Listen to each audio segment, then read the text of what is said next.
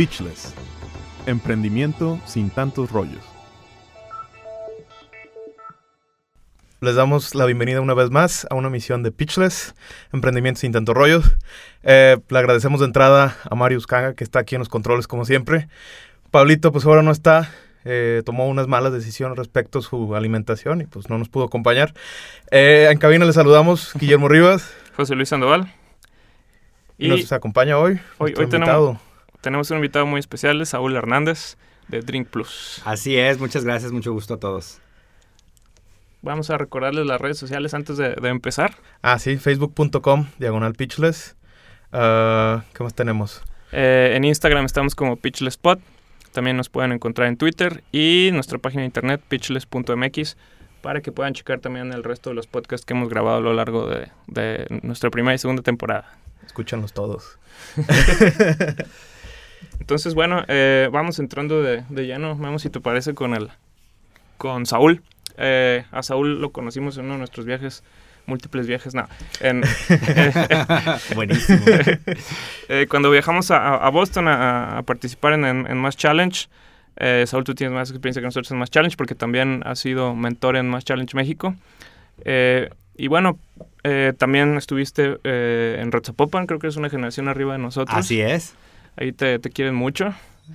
Eh, y bueno, la, empresa se llama Drink Plus, pero mejor platícanos tú de qué se trata. Pues sí, mira, te, este, les platico. Drink Plus es una línea de bebidas funcionales basada en fitoterapia. ¿Qué es fitoterapia?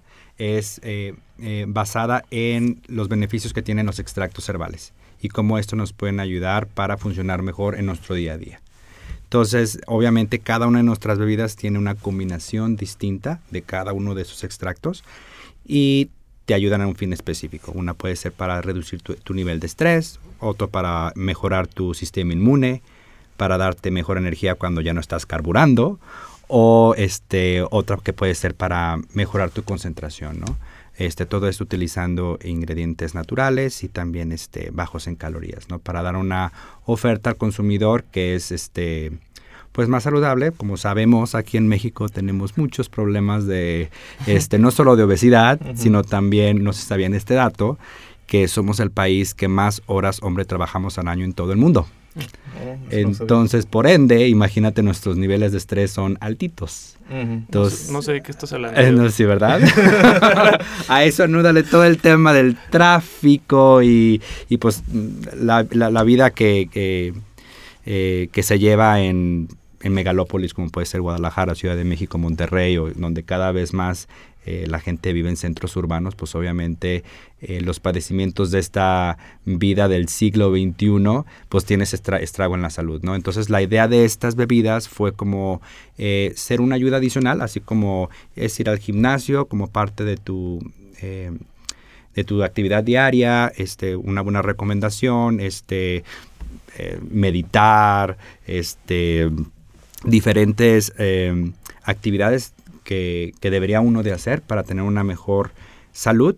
Eh, nosotros lo que quisimos es crear una, una bebida que, como, eh, que otro tema que también tenemos en México, este, que somos el, número uno eh, de obesidad infantil en México y ahí siempre estamos peleándonos, dependiendo qué, qué año veamos, el número dos o el número uno, siempre estamos entre México y Estados Unidos de nivel de obesidad. Entonces queríamos tener una oferta en el mercado que, que fuera más saludable para un consumo diario, ¿no? Si, si, no recuerdo, si no recuerdo mal de lo que estuvimos platicando allá en los United, eh, eh, la idea de Drink Plus sale como un proyecto de Babson cuando estabas cursando la maestría. Exacto, sí. Este, eh, fíjate que fue muy chistoso todo ese, ese trayecto porque soy ingeniero Posteriormente este, estudié, eh, digo, trabajé en la banca de, corporativa y de inversión de en HCBC, pero para toda Latinoamérica. Y después me fui a hacer la maestría. Y en la maestría y en, en, en, en Babson College en, Boston, eh, como que yo sabía que eso de las finanzas, aunque sí me salían, pues no me encantaban para, para mi vida a largo plazo, ¿no?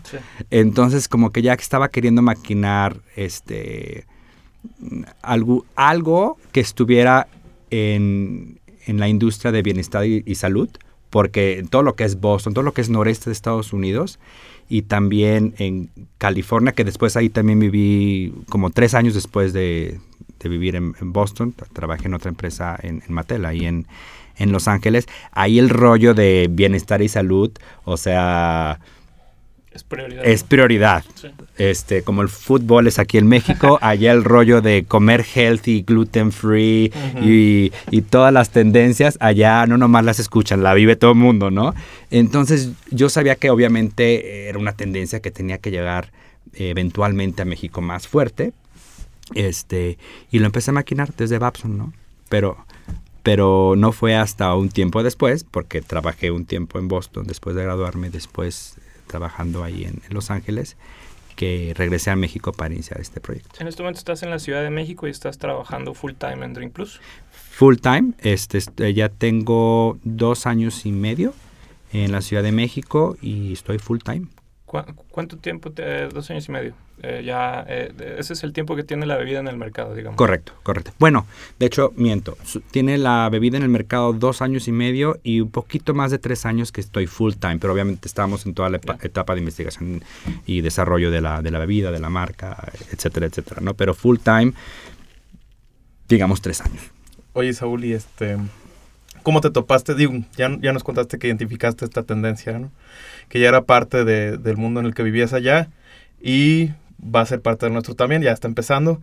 ¿Cómo determinaste dentro de toda esta tendencia la necesidad específica de tener una bebida? ¿Qué, fue lo que, lo que te brincó o, o qué observaste para, para llegar a este, este producto en específico? Sí, mira, nos dimos cuenta que obviamente existen muchas soluciones en el mercado que te ayudan para todos estos padecimientos que vivimos hoy en día, ¿no?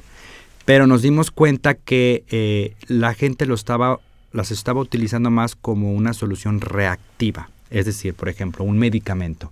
Sabes que tengo mucho estrés, voy con el psicólogo, me, receta X medicamentos, ¿no? O estoy en el gimnasio y me meto a, este, y compro algún, una línea de productos de estas de multinivel, que son muy buenos, pero es más bien como que una, una solución reactiva, ¿no?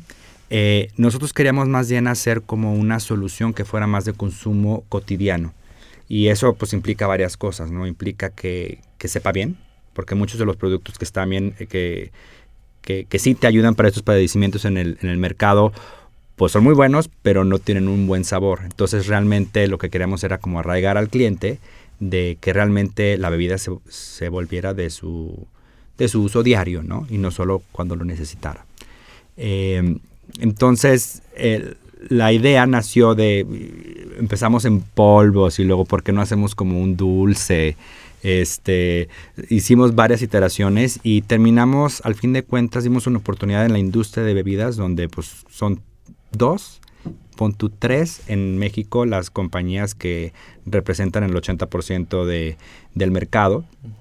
Eh, y, son relativamente pocos todavía los, los, pequeños y medianos, ¿no? Y todavía menos los que tienen una oferta de consumo masivo eh, eh, que se diferencian por el tema de salud, ¿no? Entonces, pues vimos una oportunidad ahí porque es una tendencia ya global, pero que en México todavía estaba en pañales y pues todavía este, le falta mucho crecimiento. Y pues por eso fue la decisión de irnos por el tema de bebidas y no por otra forma de, de, de la ingesta, ¿no? Eh, es un mercado muy interesante porque además es muy competido.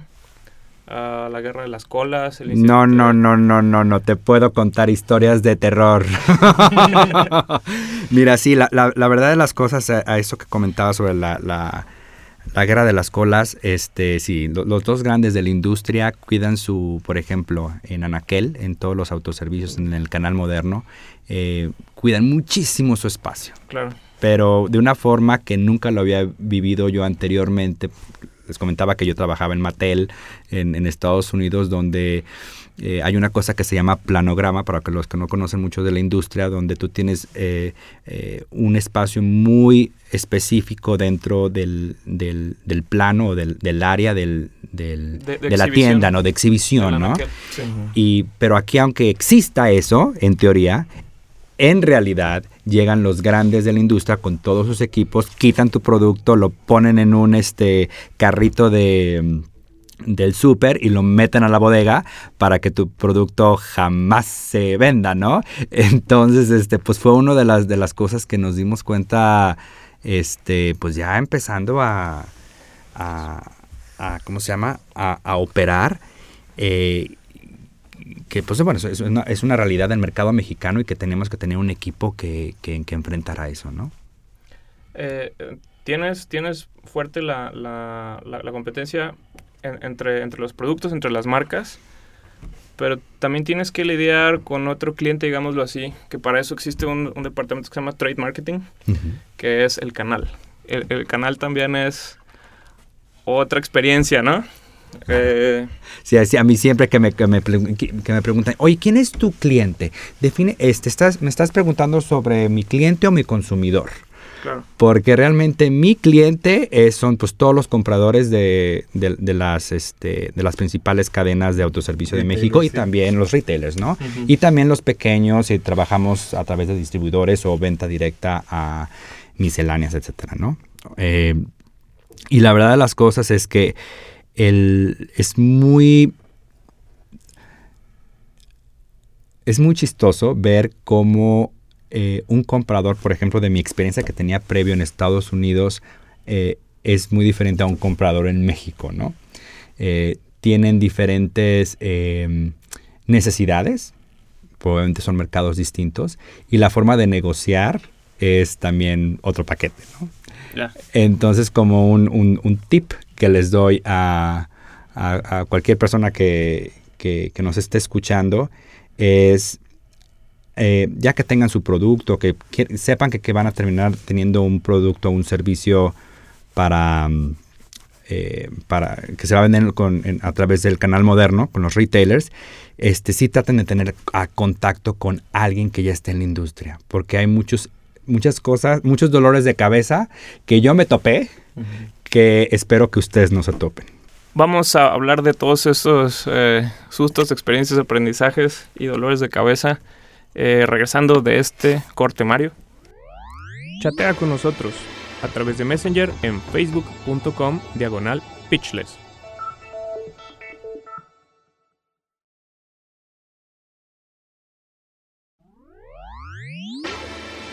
Pitchless.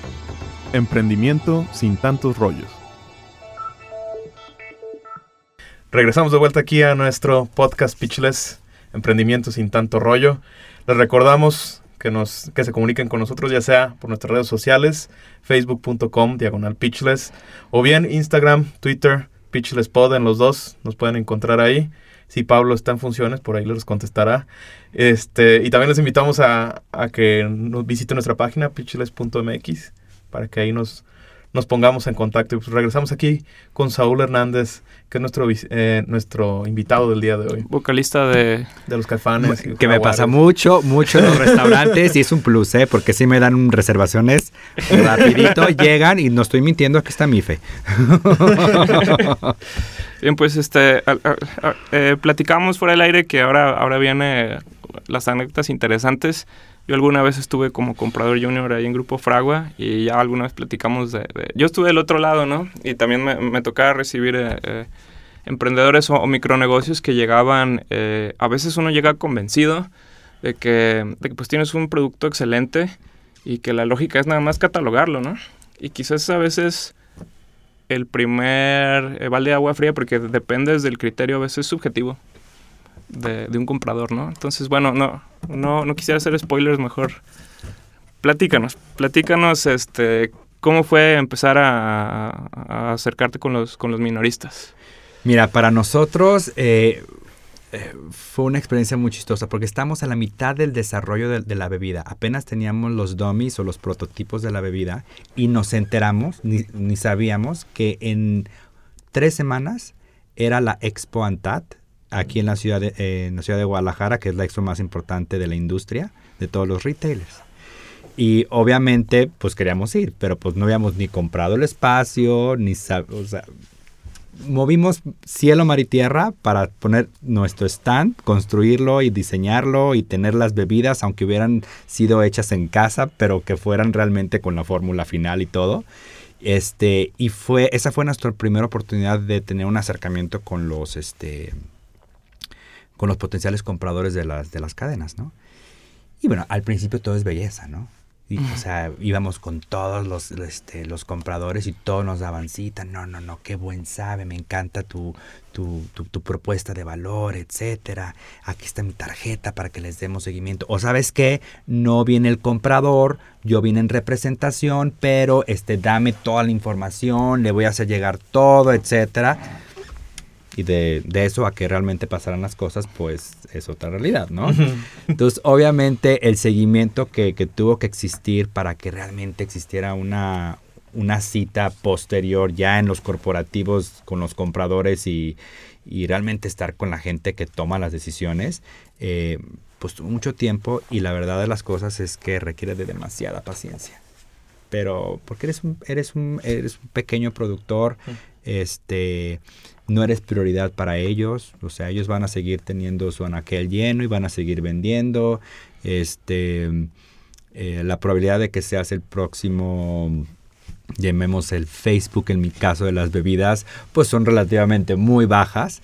Entonces, este, pues este proceso de paciencia fue pues bastante frustrante, ¿no? Pero llega el momento en que tienes las primeras reuniones, ¿no? Con, con los compradores y que que se envalentonan con tu, con tu proyecto, y, pero empieza la fase de negociación. Entonces tú llegas con tu propuesta, según tú todo está perfecto, este es el margen que van a querer, porque yo tengo esta experiencia, etcétera, y te la cambian todo en el momento, eh, como en cualquier negociación, las este, se hacen en el momento, y tienes que estar listo para, este, porque no quiere, quieres cerrar la venta en, en, la reunión, ¿no? No quieres esperarte, ay, bueno, déjate mando la información y este... Sí, porque cuando el comprador va a leer el correo. Imagínate la cantidad de clientes, eh, digo, de proveedores similares a nosotros que no le llegan. Sí. Más sus clientes que son los, digamos, importantes que, que le representan realmente su venta, ¿no? Entonces, tienes que estar muy listo a porque realmente no tienes mucha, mucha capacidad de, negociación, o sea, como contraparte, si eres un, pequeño productor, ¿no? Sino realmente tienes que, es, un proceso de, seducción ahí medio, medio chistoso, este, de, convencimiento, ¿no? Yo porque, como les había comentado, ya había tenido la experiencia de hacer eso, pero con empresas grandes, pues está fácil, ¿no? Hasta cierto punto. Pero si eres pequeño, pues el, el, papel cambia, ¿no? Entonces, hay problemas que tuvimos, por ejemplo, este, es, al inicio, pues quieres entrar, ¿no? Y quieres vender, y quieres empezar a estar en el mercado. Pues bajas tu precio, ¿verdad? A un, a un nivel poco razonable, por no decir otra cosa. Es un buen eufemismo. Entonces, este, pero para decir que ya estoy en el mercado, ¿no? Porque sabes que el entrar con un retailer y poder presumir eso con el segundo y tercero y cuarto retailer va a ser muy importante para que te den la oportunidad. Ay, mira, si ya X retailer grandote le dio oportunidad, de lleva tantos meses ahí, pues yo también debería de, porque algo le vieron, ¿no? Este, digamos que eso fue lo positivo, pero también tiene su costo de que obviamente con este primer cliente eventualmente se tuvo que hacer una renegociación de, los precios, porque sí era medio irrisorio, este, con un margen que ninguna, este, en mi caso, bebida de su, de su portafolio le estaba dando, ¿no? Pero es una apuesta que teníamos que hacer nosotros para poder tener la oportunidad, ¿no? Entonces, estás en la reunión, te, te voltean la tortilla, ¿no? Traes, traes tus márgenes, traes y, tú tienes que improvisar. Tienes que improvisar, tienes que tomar la decisión ahí mismo, ¿no? Y cualquier cosa que, eh, que dices, ellos toman nota, ¿no? Y ya para todo el procedimiento de alta del proveedor, alta de los productos y todo lo que dice eh, ahí, no, yo te voy a poner, por ejemplo, eh, degustadores en todos los puntos de venta y voy a hacer esta campaña que la verdad estás, o sea, sabes que lo puedes hacer, pero que va a tener un costo bastante alto, pero tú lo estás diciendo este, en el momento porque quieres cerrar la venta, ¿no? Porque estás desesperado. Se transforman en compromisos. Se trabajan en compromisos, ¿no? Digo, este... Eh, entonces, digamos que, que sí es... Eh, hay que estar preparado para esas negociaciones difíciles en el momento. Más que nada cuando tienes muy poco... Muy poca forma de, muy, poca fuerza en, el, en la negociación, ¿no? Eh, en cambio, a estas alturas del partido ya, ya estás en varios canales, ya tienes callo, ya más o menos conoces. Eh, ¿Cuáles son ahorita las cosas que, le, podrías decir, por ejemplo, a los estudiantes emprendedores y demás que nos están escuchando? Eh, eh, las advertencias para sentarse con un comprador, ¿cuáles serían? Ya, las advertencias es uno, conocer muy bien la categoría pero mejor que el comprador, porque el comprador, este, y, conocer muy bien cuál es, eh, qué está en la mente del comprador.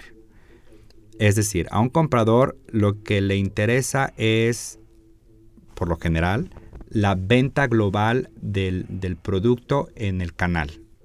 Igual a ti te interesa más cuál fue la venta por cada punto de venta de todo su... Ellos lo ven de forma global porque están tomando muchas decisiones de muchos proveedores, ¿no? Sí. Entonces no vas a llegar a decir, ah, fíjate que en esta, en esta tienda este, nos fue muy bien y ellos van a decir, ¿eso qué? O sea, ¿cómo te fue en toda la cadena, en todos los puntos de venta que te dio oportunidad? O sea, tienes que estar como muy en el mindset de, eh, de tu comprador, ¿no? Ese es digamos, número uno, y esto aplica para todo, ¿no? Desde la forma en que le puedes presentar una nueva oferta que, o promoción que quieres sacar a, este, en su canal, el seguimiento que tienes con ellos, etc. Eh, otra cosa que hay que estar preparado con los compradores es, y yo creo que aplica para cualquier, para cualquier relación, es construir una relación.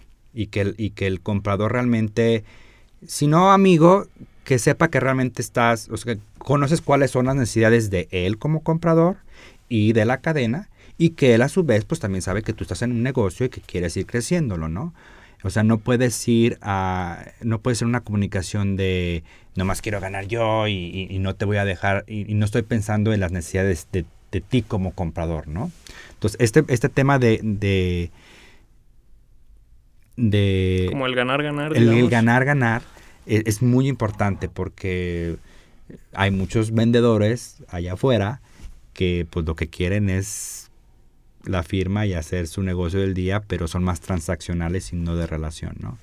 Entonces yo diría que a largo plazo, igual a veces puede ser más lento, pero este tiene mucho más eh, probabilidad de éxito, una, que se forme una relación desde un inicio, ¿no? Y no una transacción. ¿Qué es una cosa de valor que tú le puedas dar a un comprador para ayudarlo a, este, a cumplir sus objetivos. Eh, sin, sin regalarle cosas, sin, sin perder, sin destruir el margen. Ajá, tendrás este... Mira, yo te diría que eh, una estrategia de comunicación es muy importante para cualquier marca, seas chica, seas grande, seas mediana. Y eso este, pues puede ser de muchísimos medios, ¿no? Eh, eh, una, una que hicimos nosotros y la verdad este, nos fue bastante bien es, dijimos, bueno, somos chiquitos, pero somos saludables, somos bebidas. Entonces hicimos una, una, este, una, una campaña en conjunto, por ejemplo, con New Balance, que, que, que, digamos está posicionado también en el tema de salud, pero en el tema deportivo, ¿no? Entonces hicimos una campaña en conjunto donde ellos tenían, por ejemplo, muchísimos seguidores en todas sus redes sociales, este, etcétera, eh, donde los actores tenían la ropa de New Balance y, estaban en su vida diaria este, tomando nuestras bebidas Drink Plus. Entonces, eh, muchas no tuvo costo para nosotros porque a ellos les gustó la idea de relacionarse con una startup mexicana con el tema de salud este y, sentirse y, estar haciendo algo con, alguien así, ¿no? Entonces, eso pues fue buscarlo, ¿no? Entonces, la verdad, una recomendación es no les dé miedo buscar a grandes potenciales partners que tengan. Que, o sea, que no pienses, ay, no, bueno, yo hago bebidas, entonces le voy a pedir a mi amigo que tiene un restaurante que hagamos algo en conjunto. No, o sea, lánzate con el grandote pero explícale cuál es tu oferta de valor y por qué está padre hacer una relación entre los dos, ¿no? porque el beneficio que tú estás buscando obviamente es ser un megáfono a través de ellos, por todos los seguidores que tienes, y a través, y quizás para ellos eso es otro objetivo totalmente distinto. Es como sentirse que están apoyando a las empresas mexicanas o algo más auténtico, algo más diferenciado que está alineado con su marca, ¿no? Entonces no tengan miedo de, de, de, de contactar a los grandes eh, con los que pueden hacer alianzas. ¿Qué, qué mm, eh, a ver, déjame reformular. Eh, meter el producto, catalogar el producto es, un reto. Y luego que te lo quieran descatalogar es otro, es otra negociación y, es, otro, es otro estrés. Y a veces cuando quieres meter uno nuevo, vamos a decir, acabo de emplear la línea, un argumento va a ser, bueno, entonces ¿cuál saco? ¿No? Eh, me imagino que te has enfrentado también a, a, esa historia y afloja. ¿Cómo hay que enfrentar esa situación? Eh, cuando llegas y el comprador ya tiene los dientes afilados y te recibe con, oye, tenemos que... Esta bebida no está jalando. Pues sí, mira, la verdad es, yo creo que es caso por caso, pero te puedo decir este un ejemplo que tengo, que tengo ahorita, vamos a lanzar una nueva línea de, bebidas este, también saludables, pero de más bajo costo, que se va a llamar Nick Tea. Entonces ya hemos tocado base con dos, tres clientes grandes y justamente lo que te dicen. ¿Sabes qué? O sea, si no es ilimitado el espacio de Anaquel. Entonces, dame argumentos para este para por qué voy a catalogar toda la línea, porque aparte esta nueva línea que te comento va a tener Nicte va a tener 10 SKUs contra 5 que tiene mi actual línea que es Drink Plus. Aparte de esos quiero lo doble con otra línea, ¿no? Entonces, el, el, con algunos sí es un tema de que, pues bueno, vamos a quitar algunos SKUs que en mi canal no han tenido tanto desplazamiento para poder meter este, toda la línea o la mitad de la línea que, nueva que traes, ¿no? Eh, la verdad yo te diría que es, un, es una negociación que depende de la persona, depende del canal, pero obviamente lo que tú quieres es catalogar todo lo que estás presentando, ¿eh? Claro. Y yo creo que te ha tocado a ti cuando trabajabas anteriormente como comprador, inclusive que seas el más grandote Coca-Cola, este, pues también les pasa, ¿no? Que sacan algún producto al mercado y no porque sean Coca-Cola lo van a catalogar en todos los puntos, ¿no? Claro finalmente el espacio limitado en todos lados. Exacto. Y más cuando te vas al, canal de conveniencia, por ejemplo, que tienen muy poco espacio. Todavía autoservicio es mucho espacio, hay más flexibilidad, pero te vas a, formatos más pequeños, como los dos grandes, este, o Free Seven, este, pues obviamente sus, formatos de tienda son más pequeños. Por más que quieran, pues no te pueden dejar tan fácil meter un producto, ¿no? Oye, y una, una pregunta para, para cerrar, que ya estamos llegando a la, a la, recta final del podcast es em, un poquito preguntarte acerca de, tu experiencia como mentor en Más Challenge México. ¿no? En, Boston estuviste concursando, acá este, tuviste eh, esta otra oportunidad. Eh, ¿cómo, ¿cómo, estás viendo la calidad de los emprendedores que están, que están saliendo de este lado? Porque, bueno, estamos un poquito atrás en el tiempo con, contra, contra los ecosistemas de allá, Estados Unidos.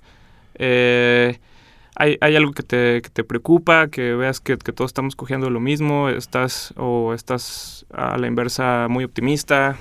Mira, yo te diría que en general estoy muy optimista, hay muy buena madera, muy buenas ideas.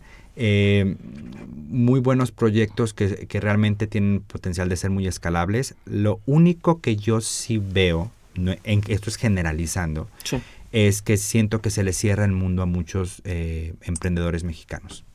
Entonces, ¿A qué me refiero a eso? Eh, si yo hago un producto no significa que nada más debe ser para México.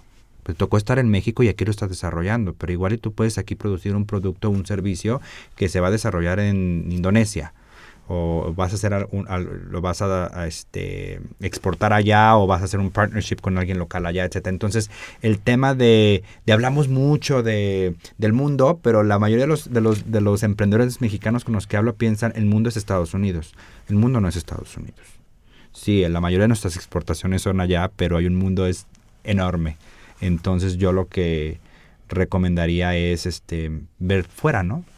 O sea, inclusive cuando están desarrollando nuevos productos, no, no vas a ver qué están haciendo en Estados Unidos, no, qué están haciendo en otros países. Y puede ser un país africano, un país europeo, no, no tiene que ser el primer mundo, puede ser también este en vías de desarrollo o inclusive en pobreza que tienen unas ideas espectaculares que igual tú puedes tropicalizar para tu mercado local o que puedes agarrar alguna funcionalidad o alguna característica que se adecua a tu producto o servicio, ¿no? Muy bien, pues eh, Saúl, antes de irnos y agradecerte obviamente, eh, hay que decirles a todos los que nos están escuchando, porque sé que más de uno está muy estresado en este momento, ¿cómo pueden encontrar Drink Plus? Drink Plus nos pueden encontrar en este, nuestra página de internet, es drinkplus.mx, en nuestras redes sociales arroba drinkplusmx o este o en cualquiera obviamente puntos de venta. Estamos en más de 3.000 puntos de venta a nivel nacional, aparte de venta en línea, donde nos pueden encontrar. Muy bien. Ah, Ah, y también nos, nos pueden contactar directamente el equipo en contacto arroba drinkplus.mx. Por si tienen alguna pregunta, seguimiento, con mucho gusto estamos para apoyarlos y bien. apoyarlos. bien, pues eh, yo, yo puedo abogar por ti porque yo soy fan de la, de la bebida de jengibre Buenazo. este, que acompaña las comidas. Entonces, sí, por favor, Ya búsquenlos. probamos ahí en la oficina algunos. Buena onda, Sí, buena bien, onda. pues bien. muchísimas gracias por la invitación, la verdad es un placer. No, pues muchas gracias por, por venir. Sé que hoy viniste a unas Exatech Talks aquí al campus y te diste el tiempo de estar con nosotros. Entonces, bueno, ojalá después, ya pasado un tiempo, te, te volvamos a invitar y, y ver qué más, qué más es que usas, has lanzado al mercado. Buenísimo, pues muchísimas gracias, nueva cuenta. Perfectísimo. Pues muchas gracias, Saúl.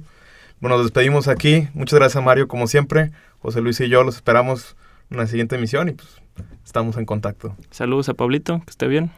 Hasta luego. Hasta luego. Saludos, bye. Pitchless. Emprendimiento sin tantos rollos.